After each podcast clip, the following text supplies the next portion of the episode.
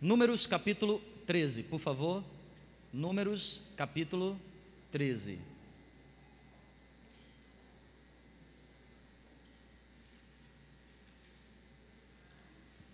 Números capítulo 13.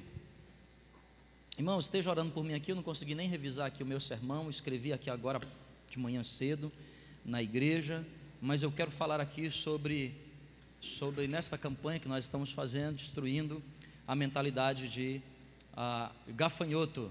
25 de Números capítulo 13. Ao cabo de ah, 40 dias, voltaram a espiar a terra caminharam e vieram até Moisés e a toda a congregação dos filhos de, de Israel no deserto de Parã, a Cádiz, deram-lhe contas a eles e a toda a congregação e lhes mostraram o fruto da terra. Relataram a Moisés e disseram: Fomos até a terra que nos enviaste, e verdadeiramente é uma terra que mana o quê? Este é o fruto dela. Verso 33. Também vimos ali os gigantes, os filhos de Anak, são descendentes de gigantes. E éramos aos nossos próprios olhos como gafanhotos.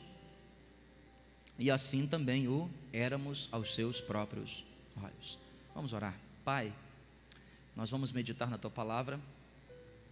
Reconhecemos que ela é autoridade sobre nossa vida.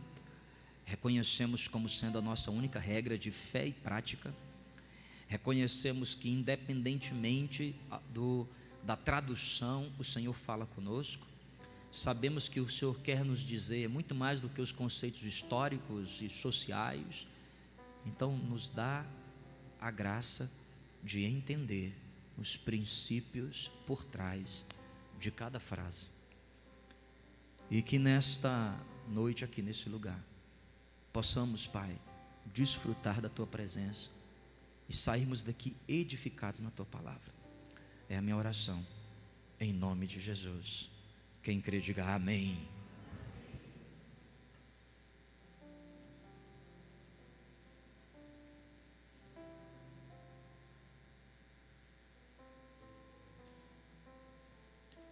Vencer é uma questão de visão. Diga-me qual é o conceito que você tem a respeito de um empreendimento, eu vou dizer a magnitude desse sucesso. Vencer é uma questão de visão. A maneira como você enxerga as coisas determina o lugar onde você vai chegar. A visão, ela, ela é fundamental para destronarmos esta mentalidade de gafanhoto que temos falado aqui ao longo das quartas-feiras. O que é, que é a mentalidade de gafanhoto? É essa mentalidade da mediocridade, do mediano. É quando todas as vezes que você não busca a excelência, você está sendo medíocre. Quando alguém resolve estudar para passar numa prova, e tirar no máximo a média, você está sendo mediano, medíocre. A palavra medíocre vem de média.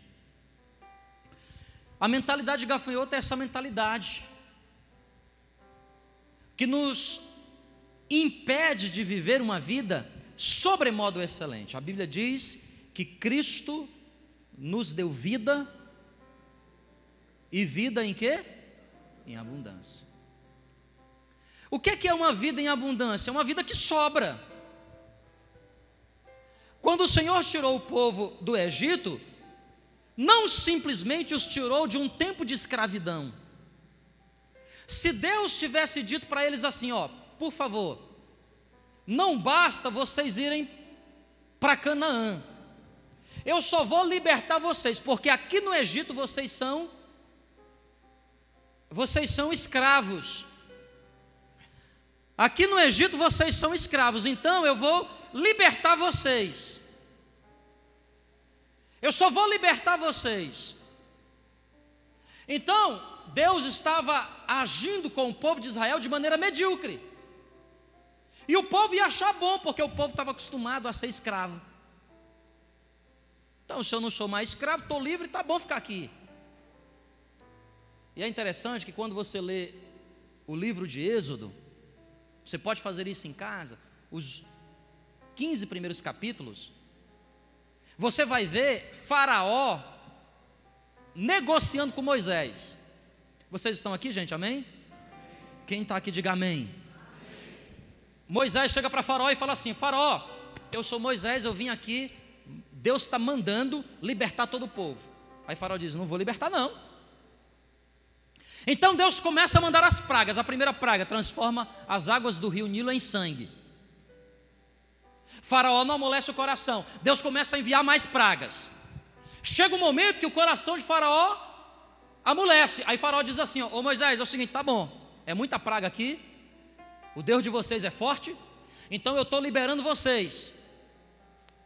Para quê? Para adorar a Deus. Mas adorem a Deus aqui. Aí Moisés diz assim: Não, eu não vou aceitar essa proposta, porque Deus diz para mim que você tem que libertar o povo, que o povo tem que caminhar caminho de três dias, tem que ser três dias no deserto. Então, Faraó, se não é para adorar aqui, não adora. Aí Deus manda mais praga. Daqui a pouco, Faraó diz assim: Tá bom, Moisés, eu reconheço, reconheço. Então podem adorar a Deus, só que não vão muito longe, não. Não vão muito longe, basta ir caminho de um dia, um dia e meio no máximo, Moisés. Moisés diz: Não, não vou não. Porque Deus disse que era para eu caminhar caminho de quantos dias? Três dias.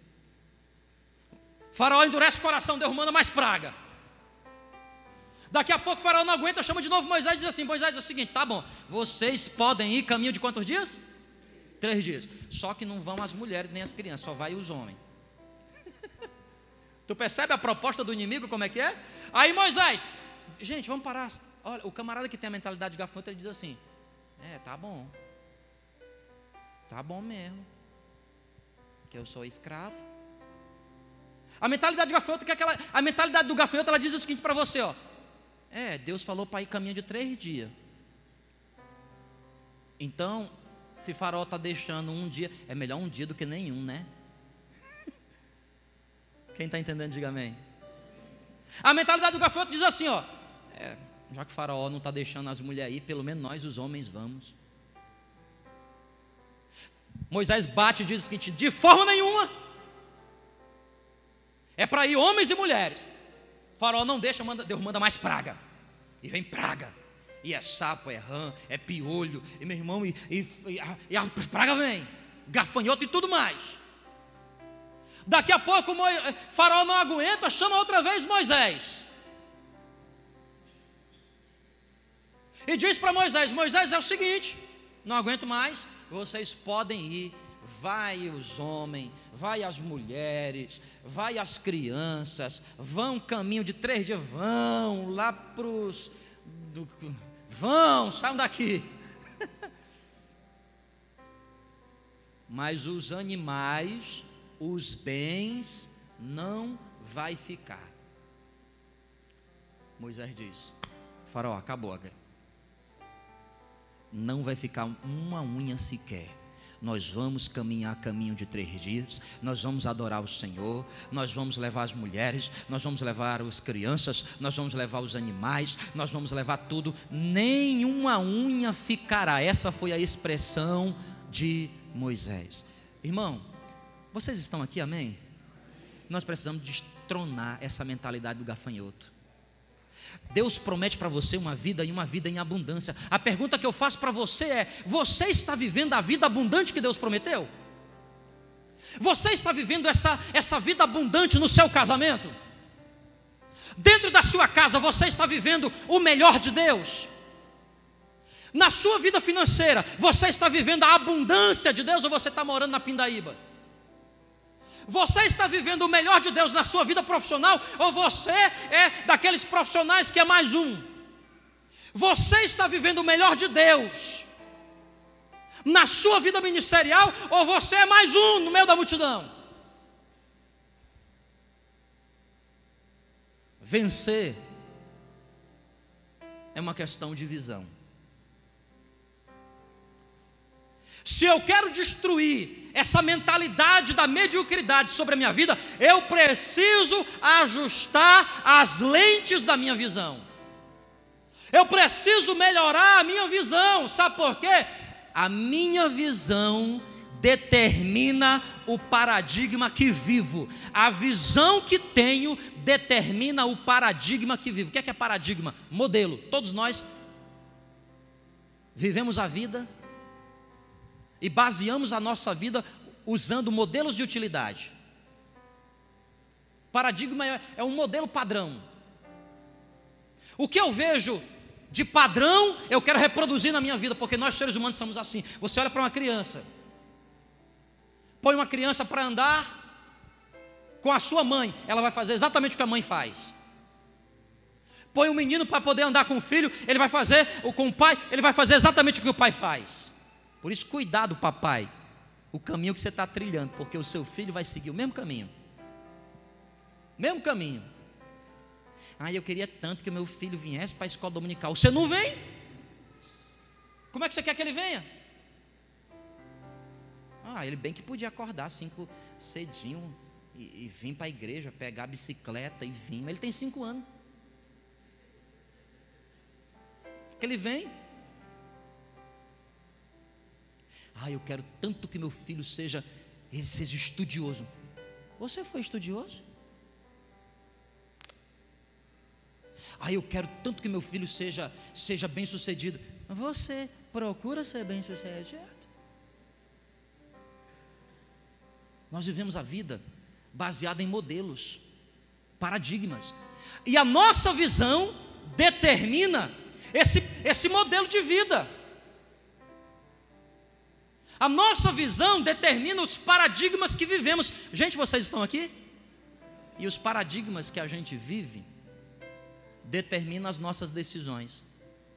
E as nossas decisões determinam as nossas atitudes.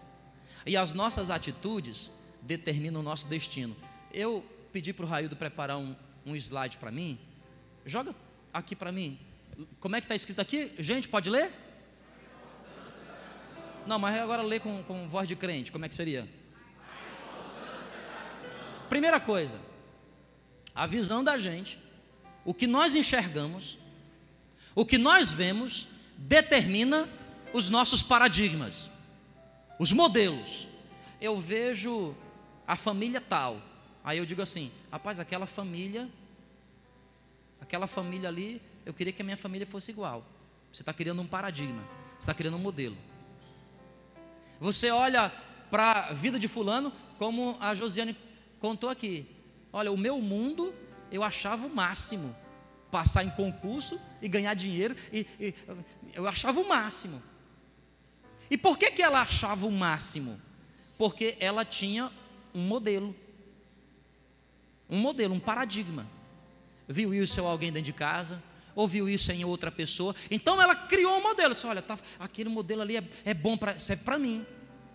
E aí ela está vindo aqui no testemunho dizer o quê? Gente, dá um glória a Deus bem alto, porque eu deixei um emprego, tem 11 milhões de desempregados no país, e eu deixei mais um emprego, estou quase desempregada. O outro aqui veio um dia desse aqui, o Matusa chegou aqui e falou: gente, gente, gente, gente, ô gente, com uma bênção para contar, e conta, eu fui desempregado, eu fui demitido.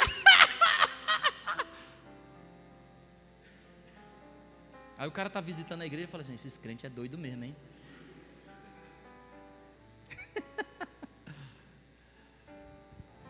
Repita assim comigo: a minha visão, por favor, mais alto, a minha visão determina os meus paradigmas. Agora veja só, os meus paradigmas determinam o quê? Minhas decisões. Veja, a Josi trocou de paradigma. Porque ela em algum momento se converteu na vida, e uma das vezes que ela se converteu na vida, ela resolveu ler a Bíblia, e quando ela leu a Bíblia, ela bateu em Mateus 6,33. Buscai pois, em primeiro lugar, o reino de Deus e a sua. Aí ela ficou pensando: não, buscai, pois, em primeiro lugar. Me ensinaram que era um emprego. Buscai, pois, em primeiro lugar, um concurso. Buscai, pois, em primeiro lugar, uma vaga. Buscai, pois, em primeiro lugar. Buscai, buscai, pois, em primeiro lugar, o reino de Deus. Então, minha vida está indo para o caminho errado. Os meus paradigmas determinam as minhas decisões. E as minhas decisões? Ora, você está hoje exatamente no lugar onde você outrora decidiu. E você chegará amanhã exatamente no lugar onde você está decidindo agora. A sua decisão de ontem interfere no dia de hoje. E o que você vai viver amanhã é balizado pelo que você decide hoje. Portanto, as nossas decisões determinam nossas o quê? Atitudes. E o que é que é atitude? É um destino. As minhas atitudes determinam o meu quê? Destino. Onde eu vou? De onde eu venho? O que farei da minha vida? Então vamos lá aqui juntos, repita comigo. A minha visão determina o paradigma. Meu paradigma determina minhas decisões. Diga mais alto: minhas decisões determinam minhas atitudes. E diga assim: o que eu faço traça o meu destino. Finaliza para mim. Para onde você está indo, filho? Ô Israel, para onde você está indo? Para onde você está indo, Israel? No caso, Israel não é você, israelitas. Mas também pergunto para você: para onde você está indo, Israel? Para onde você está indo? Você é louco? Ficou desempregado? Para onde você está indo? Você está indo para o deserto ou você está indo para Canaã? Agora, deixa aqui.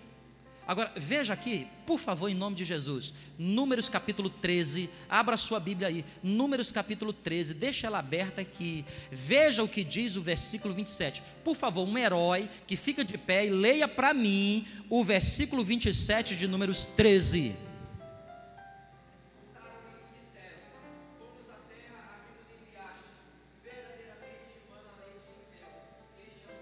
Meu Deus do céu, e verdadeiramente, mano, o quê? Leite e mel. E vou precisar de mais água, se puder me ajudar. Eu acho que eu comi sal, muito sal. Mas o povo foi para a terra que manda leite e mel? O povo foi para Canaã, gente? Não foi. O povo voltou para o deserto e viveu no deserto. Eu estou indo para o lugar que a minha vida está conduzida. As minhas atitudes, o que eu faço, torna-se hábito. Os meus hábitos constroem um caminho. Por exemplo, você tem hábitos saudáveis de alimentação. No lugar do refrigerante, suco. Você tem hábitos saudáveis de conduta da sua vida física, você se exercita. Qual é o seu destino? Quando chegar o tempo dos anos maus, quando chegar a terceira idade, você vai estar saudável de corpo, você vai estar fisicamente bem. Agora, você não tem o hábito do suco, seu hábito é a bendita.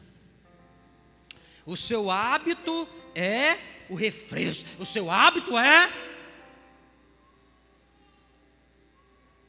O seu hábito não é saudável. Vocês estão aqui, gente? Amém? Não tem hábitos alimentares saudáveis. Qual é o resultado? Você sabe mais do que eu. Está aí. Não precisa nem consultar o nutricionista. É simples. Então, perceba: os meus hábitos, que são as minhas atitudes, determinam o lugar onde eu chegarei. E, o, e as minhas atitudes, os meus hábitos são influenciados pelas minhas decisões, porque quando eu sento na mesa, eu tenho que decidir: ou eu tomo refrigerante ou eu tomo água. Ou eu tomo suco ou eu tomo refrigerante. Eu tenho que decidir. E eu tomo as minhas decisões baseadas nos meus paradigmas. Qual é o meu paradigma? Dolly. Beba Guaraná. Dolly. Não ganho nada para fazer isso, tá? É o paradigma. O Natal está chegando. E o carrinho colorido está passando. É o paradigma. Todos nós temos paradigmas que foram construídos na nossa vida. Quem é que consegue passar o ano sem comprar uma pecinha de roupa nova? Não, não, não vou nem para a igreja. Não vou, porque eu não comprei a minha camisa branca. Branca. Tem gente que morre se não tiver um, um, um peru na ceia de Natal. Ah, tem que dar um peru, peru, vestido peru. Paradigma. Quem está entendendo, diga amém. Mas tudo isso começa onde, gente? Tudo isso começa onde? Na visão.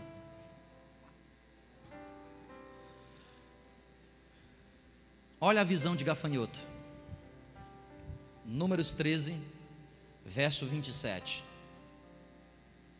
Relataram a Moisés e disseram: Fomos à terra que nos enviaste, e verdadeiramente mana leite e mel. Este é o fruto dela. Olha o verso 28.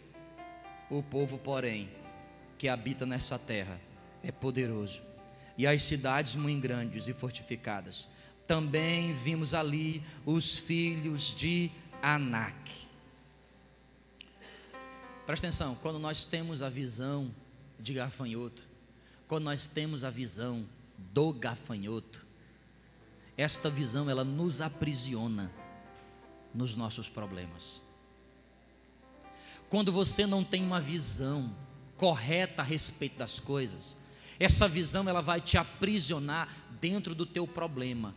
O povo foi enviado para espiar a terra. A terra era maravilhosa, mas o povo se aprisionou diante do problema. Qual era o problema? A terra é boa, verdade. Mana leite, verdade. Sai dela até mel, é verdade. Mas ali nós temos grandes problemas. Cidades fortificadas, gigantes, povos poderosos, nós não podemos contra eles. A visão de gafanhoto, ela te aprisiona na zona do problema.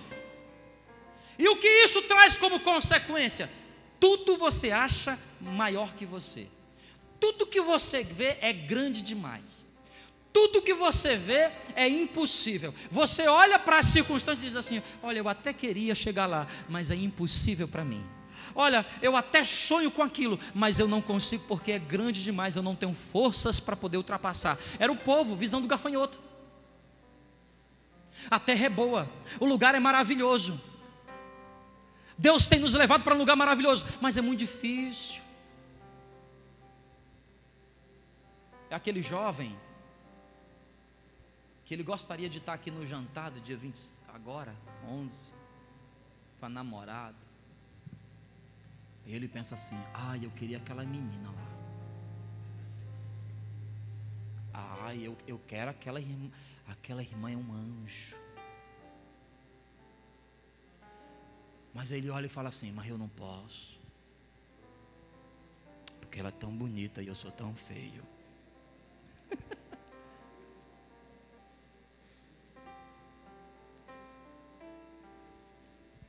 é aquele empresário que diz assim: Ai, como eu queria.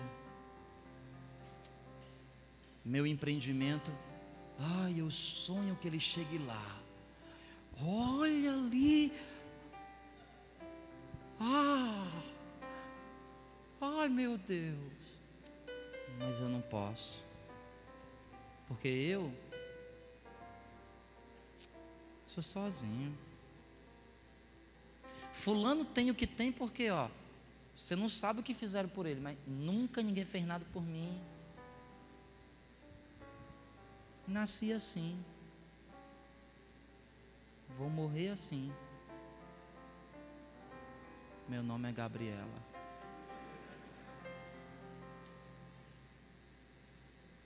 Visão do gafanhoto. É aquela, aquele casal que, que, que sonha quando vê aquela propaganda de, de creme dental, aquela família sorrindo, quando vê aquela propaganda de agência de viagem, ele fala, ah, quando ele vê a, a, aquela, aquela propaganda de, de, empreendimento imobiliário, ele, ele sonha, a minha família, ah, minha esposa, meu marido, meus filhos. Aí olha para o lado assim e fala: É só sonho mesmo. É só sonho. Visão do gafanhoto, você pode chegar lá e ultrapassar aquilo. É aquela pessoa que, que ela olha para uma vida e diz assim: Nossa, como eu gostaria. Ah, eu, eu, gostaria de ter um emprego tal. Eu gostaria de. de, de ah. Mas a visão de gafanhoto a aprisiona na zona do problema. E tudo que ela vê é grande demais. Quando ela não vê o grande, ela vê o negativo. Olha o que diz o verso de número 30. Então Caleb fez calar o povo perante Moisés e disse: Eia, subamos e possuamos a terra, porque certamente prevaleceremos contra ela. Porém, os homens que, que, que com ele tinham subido disseram: Não podemos subir contra esse povo, que é mais forte do que nós. A visão do gafanhoto, ela, ela te faz só ver as coisas negativas da vida. Está entendendo? Vocês estão entendendo, gente, o que eu estou falando aqui? A visão do gafanhoto ela só te vai ver o negativo. Escuta, presta atenção. Escuta, aprenda aqui, ó. Na vida, mais coisas negativas acontecem que, com a gente do que coisas positivas, mas na vida. É só você parar para pensar. É só você analisar a sua própria vida. Olha a sua vida. Mais coisas ruins aconteceram com você do que coisas boas. Verdade ou não? Quem se identifica com o que eu estou falando aqui? A minha irmã, quando eu olho para a minha vida, eu falo assim: Meu Pai do céu. Não, eu vou falar agora para você. Eu sei não, hein? Eu acho que eu cuspi na cruz. Tive dois pais, cada um pior que o outro. Meu Deus do céu. Só dificuldade. Não sabia contar piada, não sabia dançar forró no Ceará. Então, vai estudar química. Aí quando eu começo a estudar química, os caras me acusam que roubaram a máquina. Pronto, acabou com a minha vida. Aí o senhor me abre a porta, eu vou para outro estado lá, liga para não recebe esse cara não, aí que ele é não sei o quê. Mas aí eu vou conseguindo, chego lá na posição, quando eu chego lá, Deus diz assim, deixa tudo, vem me servir. Aí quando eu estou servindo ao Senhor, está tudo maravilhoso, Deus diz, deixa tudo, vai para Roraima. Aí eu começo a servir a Deus, orar, Deus começa a trazer o povo, estou tudo melhorando, não sei o que, daqui a pouco, diz, você, você, o que, você, você é um bandido. eu falei, meu pai do céu, eu sou ruim mesmo. Quantos conseguem olhar para a sua vida e, e, e, e, perceber isso assim, ó, rapaz, mais coisas ruins aconteceram comigo do que coisas boas? Levante a mão, quantas? Então, preste atenção aqui, ó, na vida é fato. Só o que é que a visão do gafanhoto faz? Ela te faz enxergar só o negativo que aconteceu contigo. Quem está entendendo, diga amém. Deus me deu dois pais, cada um pior do que o outro. Mas foi o fato de eu não ter pai que criou intimidade minha com o Pai eterno. Ele é meu pai.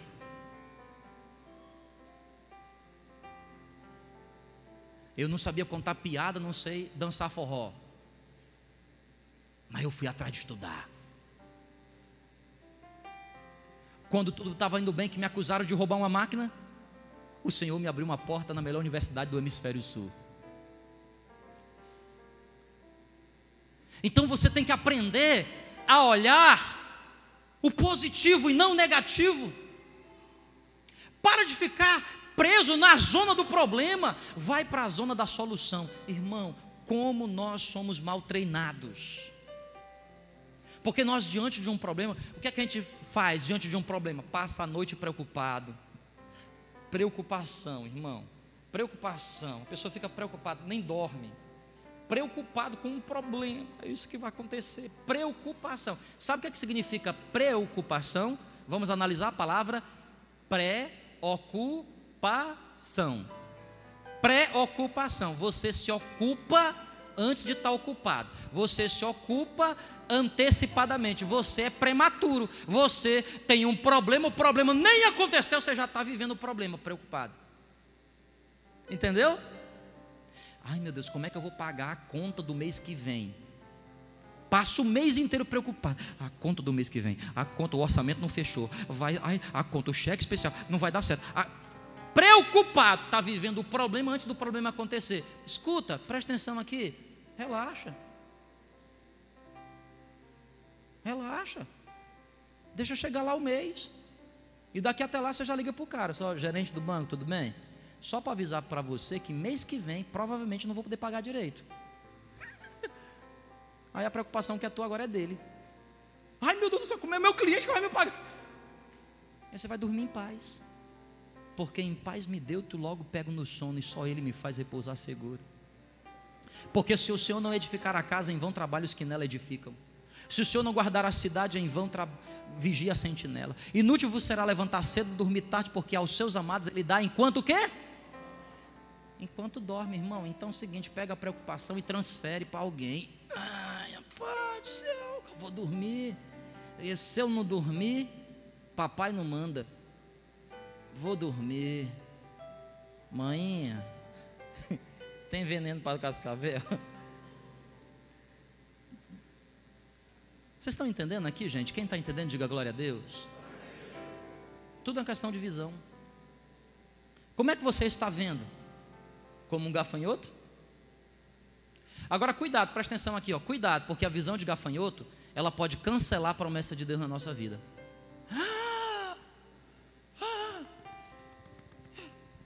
Que é? Pode cancelar. Jó 42 diz que nenhum dos planos do Senhor pode ser frustrado. Nenhum plano de Deus é frustrado. Agora você precisa saber se você vai continuar fazendo parte do plano de Deus. Qual era o plano de Deus? Tirar o povo do Egito, mandar para a terra que manda leite e mel. Quem é que Deus queria que fosse para lá? Moisés, Caleb, Josué, Miriam, todo mundo, dois milhões de pessoas, duas milhões de pessoas. Mas a Bíblia diz que quando chegou na terra prometida, só entrou Caleb e Josué. Ninguém mais entrou. Só as crianças que cresceram entraram, porque toda aquela geração ficou. Presta atenção: os planos de Deus não podem ser frustrados. Deus queria tirar o povo do Egito e levar para Canaã. Agora, infelizmente, aquela geração não participou do projeto de Deus. Os planos de Deus não podem ser frustrados, mas os nossos podem. Sabe o que isso quer dizer? Cuidado, a sua visão de gafanhoto pode cancelar a promessa de Deus na sua vida. Ela é transferida para outra pessoa. Ah, Deus me prometeu. Verdade? Então, meu irmão, valorize a promessa de Deus na sua vida e corra atrás para que Deus possa cumprir na sua vida. Sabe por quê? Essa promessa que Ele quis derramar sobre a sua vida pode ser transferida para outra. Aquela geração padeceu no deserto quando Deus a chamava para viver em Canaã. Pastor, então qual é a visão que Deus quer que eu tenha? Certamente não é a visão do gafanhoto. E eu fiquei perguntando a Deus esses dias: qual é a visão então? Se não é a visão do gafanhoto, qual é a visão? E eu fui estudar a palavra de Deus, e olha que coisa eu encontrei. Presta atenção.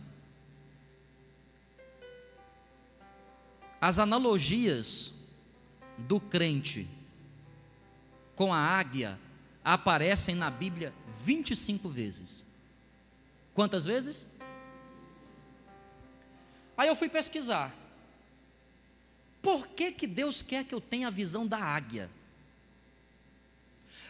Se a visão determina meu paradigma, que determina minhas decisões, minhas atitudes, meu destino, e eu vou para o deserto ou para Canaã, por que, que Deus quer que eu tenha uma visão de águia e não uma visão de gafanhoto? Eu fui estudar.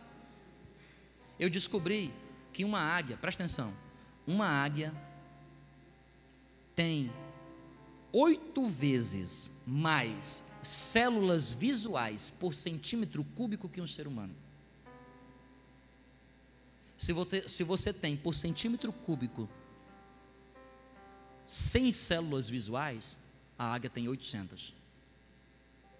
Oito vezes mais. Eu descobri, estudando, que a águia ela tem a capacidade de enxergar 360 graus. Escuta, para eu enxergar 360 graus, eu tenho que dar uma volta e ainda memorizar tudo que está ao meu redor, só usando o meu celular. Porque na hora que eu estou vendo o que eu estou vendo aqui, que eu viro 90 graus, eu já deixei de ver o que eu tinha visto. Só está na minha memória, registrado. Mas a Bíblia diz que aquele que olha o seu próprio rosto no espelho, quando sai da frente, se esquece. Eu já não sei de todos os detalhes. Se eu der mais 90 graus, eu já não sei por completo o que tem aí. Eu tenho uma, na minha memória, mas não, se mudar alguma coisa, eu não consigo enxergar. A águia, com um simples movimento, ela, ela tem os seus olhares independentes e uma pequena inclinação na sua cabeça, ela consegue ver 360 graus. Oito vezes mais células visuais. Eu descobri uma terceira coisa importante sobre a águia. E eu fiz os cálculos e eu trouxe aqui para nós. Presta atenção: uma águia, presta atenção. Uma águia voando a 200 metros. Sabe o que é 200 metros? Não tem aqui a entrada do Parque Anauá, portão principal? Cerca de 200 metros. Uma águia voando a 200 metros, ela consegue ver, ela consegue perceber uma unha se movendo num gramado de aproximadamente 15 centímetros. Imagina, 15 centímetros. Olha para esse chão, está vendo esse porcelanato? 60 por 60. Dá quanto? 60 vezes 60, 3 vezes 6 vezes 6, 36. 3.600 centímetros cúbicos. Esse porcelanato tem 3.000 centímetros quadrados. 3.600 centímetros. 15 centímetros quadrados. Ela consegue ver um pedacinho de unha, ela voando a 200 metros. Vai enxergar assim lá no céu. Quem está entendendo, diga amém. Quarta e última informação que eu, eu, eu, eu, eu, gravei aqui. Presta atenção.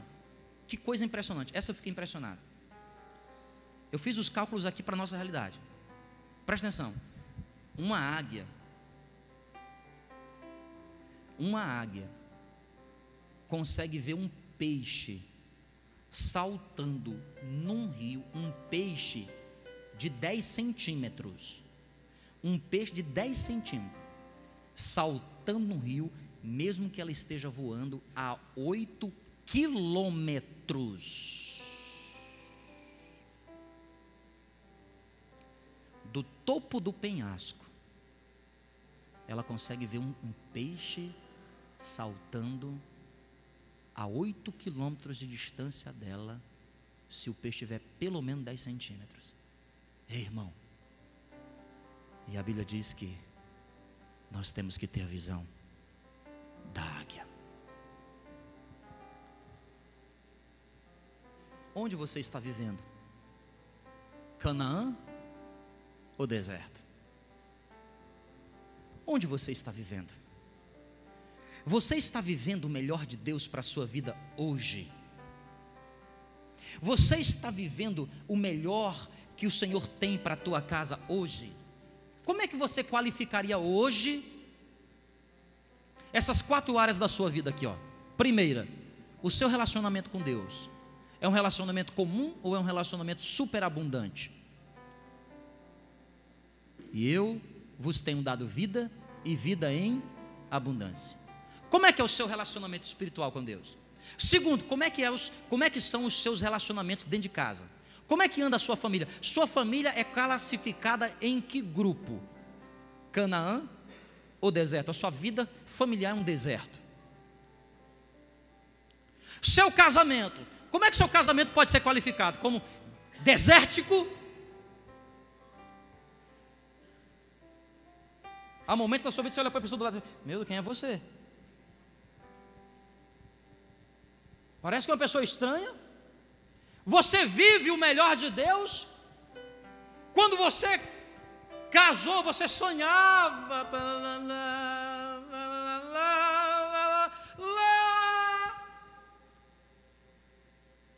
Daqui a pouco seu casamento está igual aquela música. Como é, Priscila, que você canta do violino?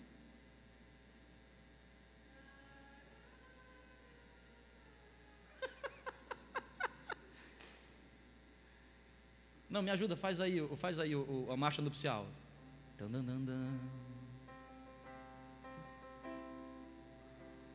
Casou lindo. Daqui a pouco está vivendo?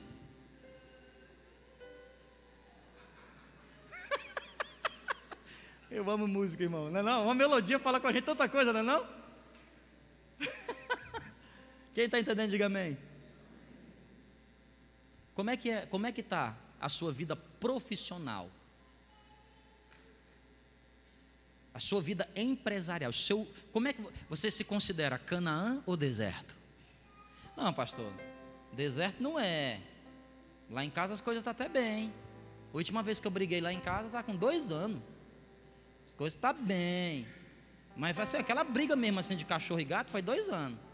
A gente só se desentende de vez em quando. Quando acorda e quando vai dormir.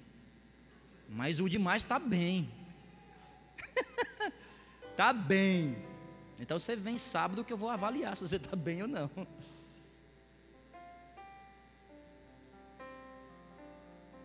Se não vai estar aqui sábado, irmão, já é indício de que não está muito bem, não, viu? Mas você para quê? Você para quê? Jantar de namorado, já não namoro mais. Ela é minha propriedade, está no meu nome. Crisiquere Montenegro Silva. É minha, está no meu nome. Tudo que está no meu nome é meu. Meu carro, Jean, Gé, Nogueira. Meu nome, minha mulher é minha. Como é o nome da minha filha? Sara Nogueira, é minha. Eu fazendo namoro, esse pastor inventa cada coisa, viu? Eu que não vou. Se eu fosse você, eu viria. Como é que está a sua vida sentimental? Seu coração? Deserto? Ou Canaã? Deserto? Ou Canaã? Qual é a sua visão, meu irmão? A águia ou o gafanhoto? Eu quero finalizar aqui, Raildo, pedindo para você abrir em Jeremias capítulo 17. E eu vou pedir para o pessoal do louvor vir aqui já me ajudar, por favor, todo mundo. Jeremias capítulo 17, a partir do versículo 5. Olha aqui o que diz. Você saber aqui as marcas de uma vida desértica. Maldito o homem que confia no homem, que faz da carne mortal o seu braço e aparta o seu coração do. Verso 6. Porque será como arbusto solitário no. Olha aí, ó. Você quer saber se, a área, se esta área da sua vida está bem ou não? Presta atenção. Arbusto solitário no deserto. Arbusto solitário no deserto.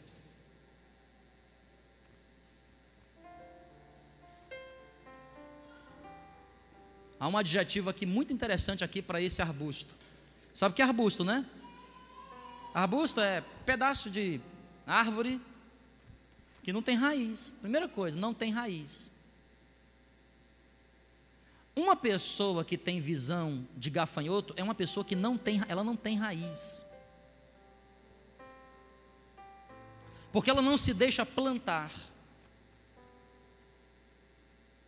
Porque Deus a colocou num lugar, mas a cabeça no outro lugar, ela não está se deixando plantar, vai viver que nem arbusto.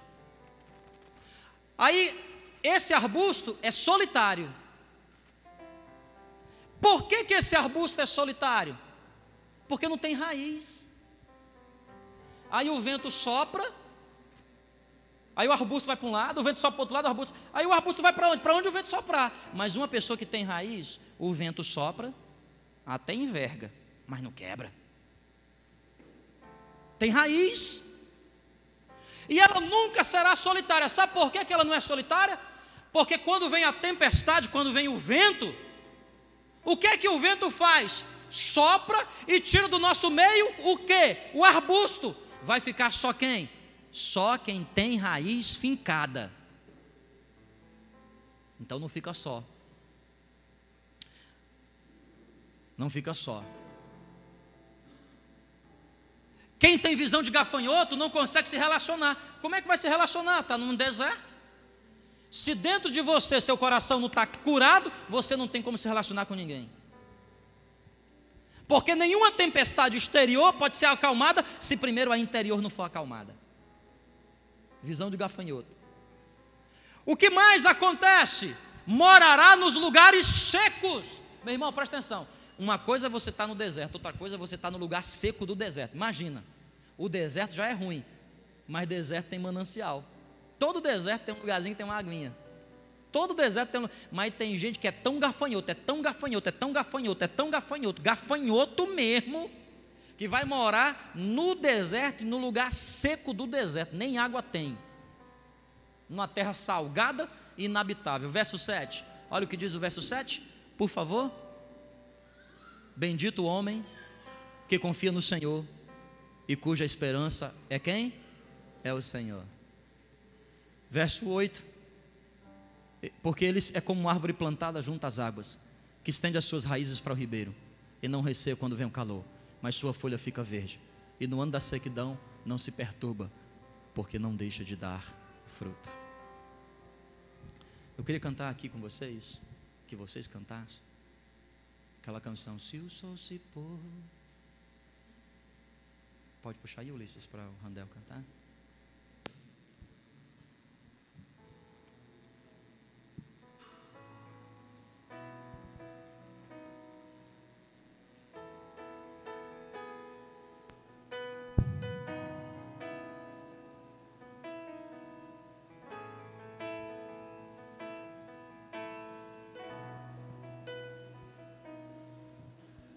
Se o sol se pôr e a noite chegar, tu és quem me guia. Se a tempestade me alcançar, tu és meu abrigo se o mar me submergir, a tua mão me traz à tona pra respirar e me faz andar sobre as águas.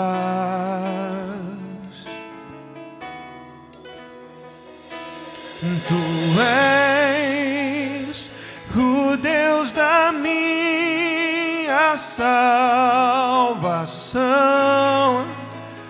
és o meu dono, minha canção, minha canção e o meu louvor as mulheres cantando. Se o sol se pôr, se o sol se pôr e a noite chegar,